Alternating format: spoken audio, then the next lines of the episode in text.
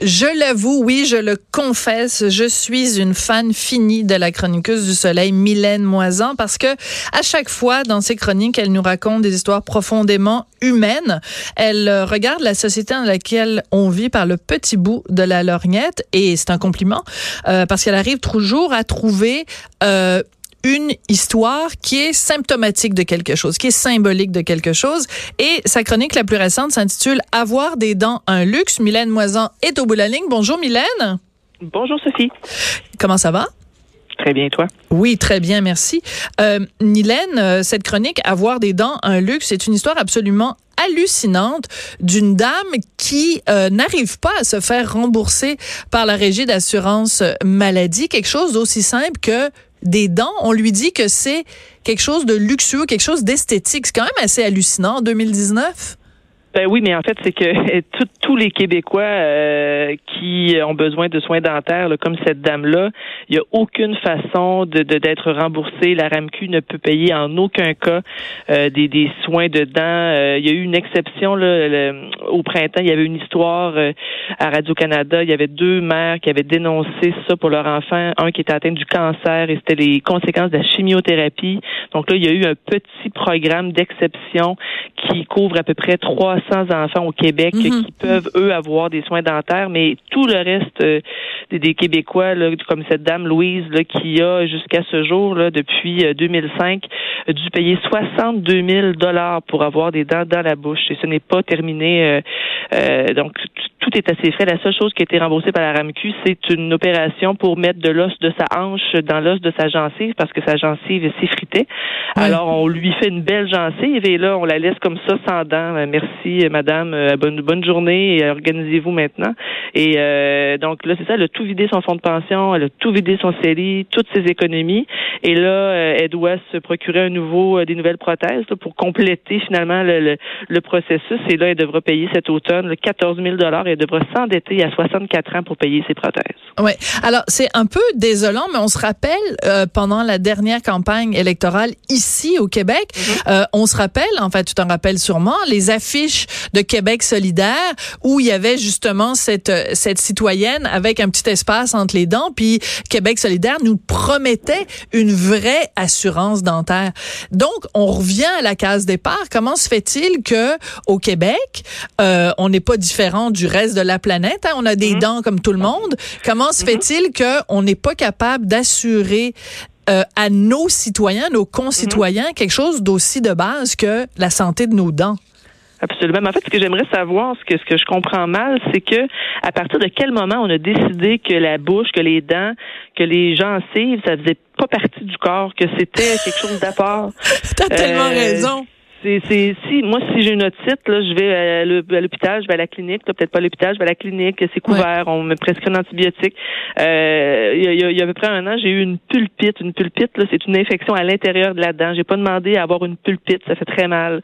Et euh, finalement, il a fallu qu'on m'extrait la dent et ça m'a coûté avec toutes les toutes les procédures, ça m'a coûté 800 dollars. Ouais. Donc c'est sûr que moi je l'avais ce 800 dollars là, mais quelqu'un qui a pas ce 800 dollars là, il doit rester avec une une dent qui pourrit dans dans sa bouche. Donc, et, ça, là, c'est pas juste avoir une dent qui pourrit dans la bouche, c'est la conséquence d'avoir une dent qui pourrit dans la bouche, euh, avec tout ce que ça peut supposer d'infection, de conséquences. Mm-hmm. Donc, en bout de ligne, le système de santé, il, est, pas gagnant du tout. Euh, ce matin, j'ai reçu un courriel là, de quelqu'un qui me parlait de son père, euh, pas très vieux, là, 72 ans à peu près. Donc, lui, encore là, il a eu des problèmes de gencives et là, ça fait six mois qu'il n'y a plus de dents parce que le monsieur, il a juste pas d'argent pour s'acheter des dents. Et ça fait six mois et le monsieur, il est diabétique. Et là, il a perdu beaucoup de poids parce qu'évidemment, pas de dents, ça, il mange, il mange du manger mou depuis euh, depuis six mois. Et tu sais, je serais, je serais vraiment curieuse de savoir comment ça va coûter en bout de ligne le fait de pas avoir euh, fourni des dents à, cet homme-là, avec tout ce que ça va impliquer là, comme probablement des règlements du diabète, mhm. probablement d'autres d'autres problèmes de santé.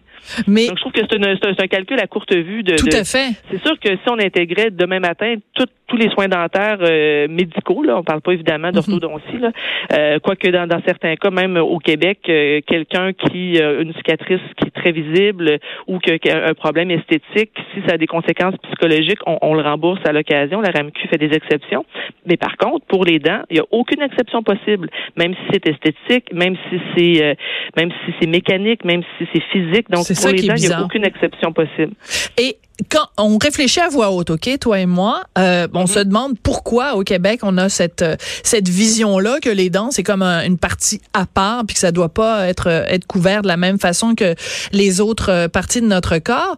Et je pense qu'il y a peut-être un élément de réflexion à avoir de nos nos, nos grands-parents, euh, la génération ben, ou, de nos parents, peu importe l'âge qu'on peut avoir là, euh, les, les les les dents au Québec sont pas toujours été considérées comme quelque chose de très important pour la santé. Écoute, c'est pas, moi j'ai plein de gens autour de moi qui ont mettons 80, 90 ans, puis c'était la mode mhm. à l'époque. Mhm.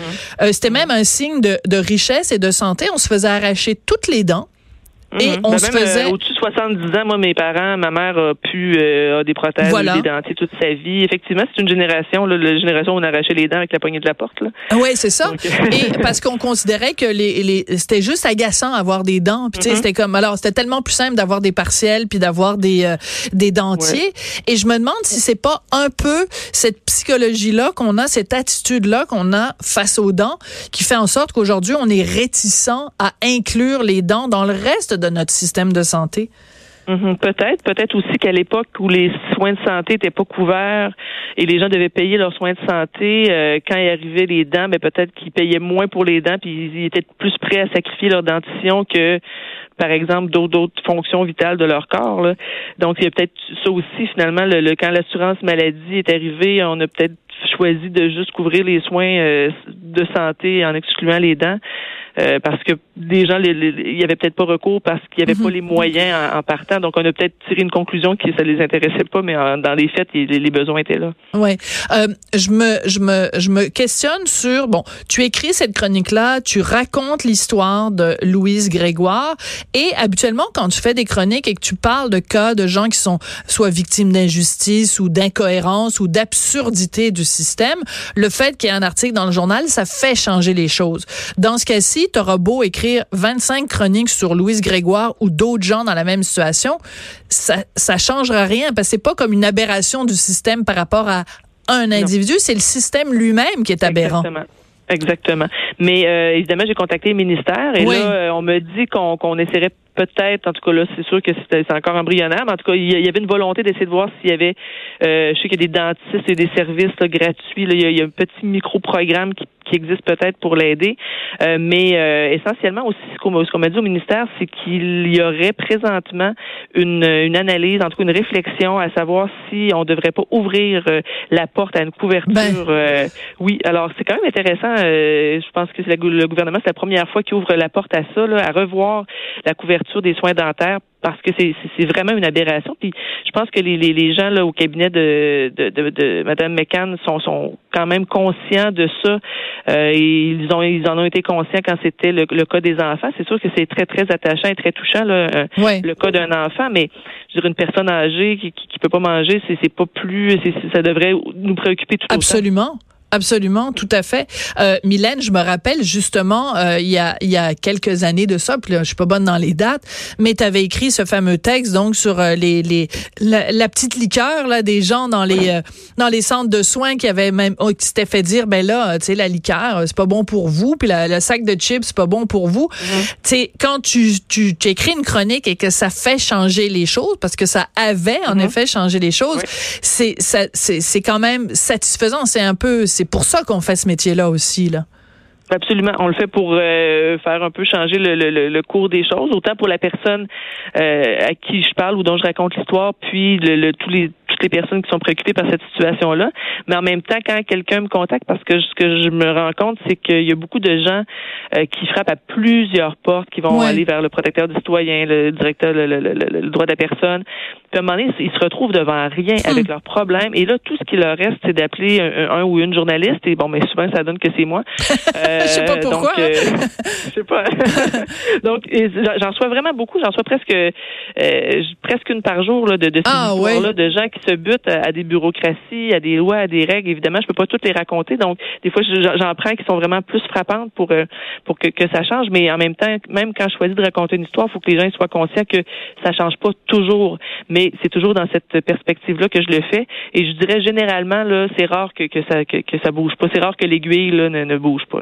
Ne bouge pas. Mais en même temps, c'est désespérant de se dire que on vit dans un dans un système, dans une société où euh, les la la défense ultime pour un citoyen lambda qui, qui se sent lésé dans ses droits, c'est de recourir aux journalistes.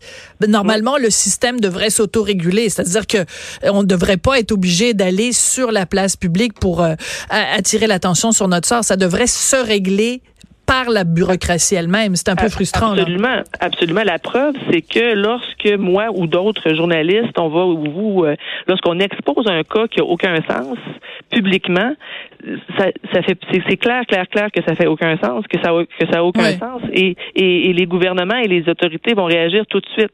Donc le cas, il n'y avait pas plus de sens avant qu'il devienne tout public. À fait. Donc, c'est comme si je comprends. Il, devenait public, là, ben là, ça n'a aucun ça, ça, ça pas de sens, il faut le régler. Mais il y a eu beaucoup, beaucoup de démarches souvent qui ont été faites en amont pour tenter de régler le problème, puis pour tenter de, de faire comprendre aux gens en autorité que ça n'avait pas de sens, qu'il fallait régler ça. Ouais. Euh, en terminant, euh, Mylène, je peux pas euh, faire une, une entrevue avec toi sans euh, aller sur un terrain plus plus personnel ou en tout cas plus professionnel à la fois. C'est-à-dire que tu écris pour Le Soleil, qui fait partie donc du groupe Capital Média. Comment c'est l'atmosphère pour pour toi, pour tes collègues? Est-ce que vous sentez qu'il y a un appui de la population, que les gens sont derrière vous, puis qu'on on espère que les journaux vont pouvoir être sauvés de la bonne façon. C'est comment ça C'est quoi l'ambiance? Ben, clairement, on sent un appui là, depuis le 19 août, quand la, la, la, grosse nouvelle est tombée, comme quoi on se mettait sous la loi de la protection contre les mhm. créanciers. Euh, oui, on a ressenti euh, oui, beaucoup de soutien. Bon, il y a des gens qui nous aiment pas, ils n'ont pas commencé à nous aimer, là, mais bon, les gens qui, qui nous lisaient puis qui avaient peut-être pas pris la peine de nous dire qu'ils nous appréciaient, nous l'ont dit. Euh, ça a créé une, une solidarité. Euh, puis ce qui est intéressant aussi, c'est euh, ben, l'ambiance, c'est quand même pas si mal. Je veux dire, on fait un journal chaque jour et c'est sur, sur ça qu'on se concentre. Et il y a le projet de coop là, qui, oui, c'est ça. Euh, donc ça, je dirais que ça a un peu changé le, le, moral parce qu'on a comme cette impression-là de pouvoir faire quelque chose puis d'avoir euh, euh, de, pouvoir avoir un, mot à dire sur notre, notre, avenir. Là. Donc on ne mhm. sait pas qu'est-ce que le gouvernement fera de notre projet, mais c'est un projet qui est qui est très structuré, qui est très qui est très solide. Là. Donc on verra comment le qu'est-ce que le gouvernement en pense. Mais ça, quand on, quand on a l'impression d'avoir un pouvoir sur ce qui nous arrive, hein, ça, ça, fait une, grande différence. Oui, ben t'en sais quelque chose parce que justement c'est ce genre d'histoire-là que tu racontes habituellement dans tes chroniques. Bon, en tout cas, on a très hâte de savoir comment tout ça va, va, va se régler, les différentes propositions qui, qui sont faites euh, au syndic, voir euh, quelle est la proposition qui va être retenue pour sauver Le Soleil et euh, les autres journaux de Groupe Capital Média. Bon, en tout cas, c'est toujours un plaisir de te parler, Mylène, et j'encourage les gens à aller voir ton texte. Donc, avoir des dents, un luxe, ça fait, ça provoque vraiment une réflexion sur pourquoi, en effet, cette partie-là de notre anatomie, tout d'un coup, ben, tout est couvert mais ces petites parties-là, là, les petites parties blanches qu'on a dans la bouche, ben non, ça, ça fait pas partie du corps humain. C'est un petit peu, un petit peu absurde. On a l'impression d'être dans la maison des fous d'Astérix, là. C'est un petit peu bizarre. Merci beaucoup, Mylène Moisan. Merci, Sophie. Au revoir. Sophie Durocher. On n'est pas obligé d'être d'accord.